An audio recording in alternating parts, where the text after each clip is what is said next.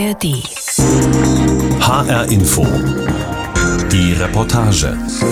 Mit Liane Stahl und heute einem Blick in die konservierte Vergangenheit nach Pompeji. Der Ausbruch des Vulkans Vesuv im Jahr 79 nach Christus war verheerend. Zwei Eruptionen beendeten das Leben in der römischen Stadt Pompeji schlagartig und endgültig. Für die rund 20.000 Einwohner war die Katastrophe damals völlig überraschend gekommen. Die Folge, der Vulkanausbruch, konservierte das römische Alltagsleben wie eine zeitlich unverfälschte Momentaufnahme für die Nachwelt. Für die Archäologie heute ein Glücksfall. ARD-Korrespondentin Elisabeth Pongratz berichtet. Über Metallleitern geht es zu den Ausgrabungen in Pompeji. Buongiorno. Buongiorno. Direktor Gabriel Zuchtriegel macht sich selbst ein Bild vor Ort, überlegt mit den Mitarbeitern, was hier vor fast 2000 Jahren passiert sein könnte. Ein ganzer Häuserblock war in den 80er Jahren freigelegt worden, doch das Dach darüber war nur provisorisch. Nun kommt ein neues mit hängenden Brücken. So können die Besucher auf die Räume hinunterblicken und den Alltag von damals heute plastisch erleben. Hier gehen wir zum Beispiel in den Stall. Hier wurden auch Skelette von Eseln gefunden. Und hier auf der anderen Seite vom Garten, da sehen wir Mühlsteine, die so sanduhrartig aussehen. Also da mussten die Esel im Kreis laufen den ganzen Tag, malten Getreide und daneben ist so ein riesiger Ofen, der sieht eigentlich aus wie ein Pizzaofen heute in Neapel. Und da haben die Brot gebacken und haben das dann hier verkauft auf der Hauptstraße von Pompeji. Via dell'Abbondanza heißt sie, die Straße des Überflusses. Gabriel Zuchtriegel ist oft auf ihr unterwegs, seitdem er im Februar 2021 zum Direktor des Archäologieparks berufen wurde. Das Ausgraben macht einen großen Anteil seiner Arbeit aus. Dies passiert vor allem aus Erhaltungsgründen, um das geschichtlich so wertvolle Areal nicht zu gefährden. Da, wo es nötig ist, ist es natürlich gleichzeitig eine super fantastische Gelegenheit, neue Daten aus dem Boden zu ziehen. Denn heute haben wir viel bessere Möglichkeiten durch die moderne Technologie, was vor 100 Jahren 10 Daten erbracht hat, gibt heute 100. Ja, man kann also die Töpfe analysieren, was die enthalten haben, die Gefäße. Man kann die Knochen der Opfer untersuchen auf Krankheiten, Alter. Insofern haben wir heute also durch diese neuen Ausgrabungen auch die Möglichkeit, den Rest der Stadt, der eigentlich schon bekannt ist, im neuen Licht zu sehen. Zwei heftige Ausbrüche des nahegelegenen Vesuv legten an zwei Herbsttagen im Jahr 79 nach Christus die Stadt Pompeji in Schutt und Asche. Die Bewohner wurden von der Katastrophe völlig überrascht. Über Jahrhunderte war der Vulkan ruhig gewesen. Ein größeres Erdbeben im Jahr 62 hatte die florierende römische Hafenmetropole bereits stark in Mitleidenschaft gezogen. Die Schäden waren zahlreich, besonders Tempel und Gebäude wurden stark beschädigt. Das Forum, der Mittelpunkt antiker Städte, wurde von großen Hallen eingerahmt. Im Norden erhob sich der wichtigste Tempel der Stadt, der Jupitertempel. Wie damals ist das Forum noch heute das Zentrum, so Gabriel Zuchtriegel. Das ist wie so eine Plattform. Ja, man sieht auf der einen Seite den Vesuv, auf der anderen die Berge Richtung Salerno das Meer ist auch nicht weit. Man sieht die alten Gebäude der Verwaltung, auch die Tempel der Stadt. Das ist ja das politische Zentrum gewesen. Jetzt klatschen gerade Leute. Also das ist auch so ein Ort, der heute immer noch so ein bisschen so eine Funktion hat. Also man kommt dann hier, macht das Foto, das Gruppenfoto. So, es hat immer noch so ein bisschen so einen Treffpunkt-Charakter. In Scharen ziehen die Besucher nun wieder über die alten Steine, es sind mehr als noch vor der Corona-Pandemie 2019. Große Gruppen, aber auch einzelne Touristen. Karin Beutenmüller ist mit ihrem Mann aus Ludwigsburg gekommen. Man hatte ja schon als Jugendlicher, als Schüler die Fantasie, wie das ausgesehen haben muss. Und hat ja auch entsprechenden Unterricht gehabt. Aber jetzt natürlich, wenn man es live hier erlebt, ist es nochmal sehr, sehr eindrucksvoll und nochmal intensiver. Neben den zahlreichen öffentlichen und privaten Gebäuden, den Brunnen, Statuen oder Fresken, gilt Pompeji vor allem als anschauliche Momentaufnahme des damaligen Alltagslebens. Denn die heiße Asche des Vulkans, die Männer, Frauen und Kinder auf der Flucht oder im Schlaf tötete, lag schließlich meterhoch auf der Stadt und konservierte sie damit.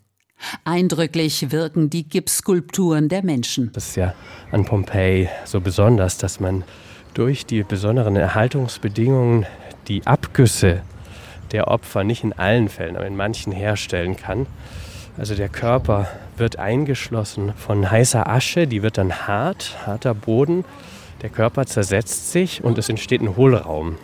Und den kann man ausgießen und dadurch tatsächlich den Menschen, Frauen, Männern, Kindern teilweise ins Gesicht schauen, die während des Vesuvausbruchs umgekommen sind. Da liegt ein Fischerjunge eingerollt da, er war im Schlaf überrascht worden.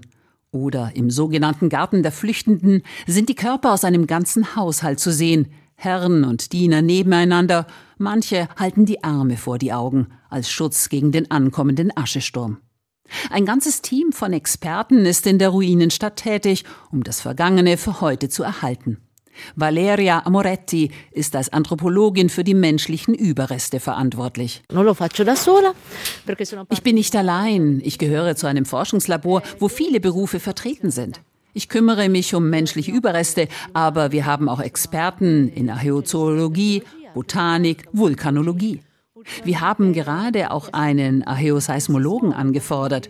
Wir haben also viele Fachleute, die sich ergänzen und die es irgendwie schaffen, die letzten Momente dieser Stadt zu rekonstruieren und die Momente vor der Katastrophe, als die Stadt noch funktionierte.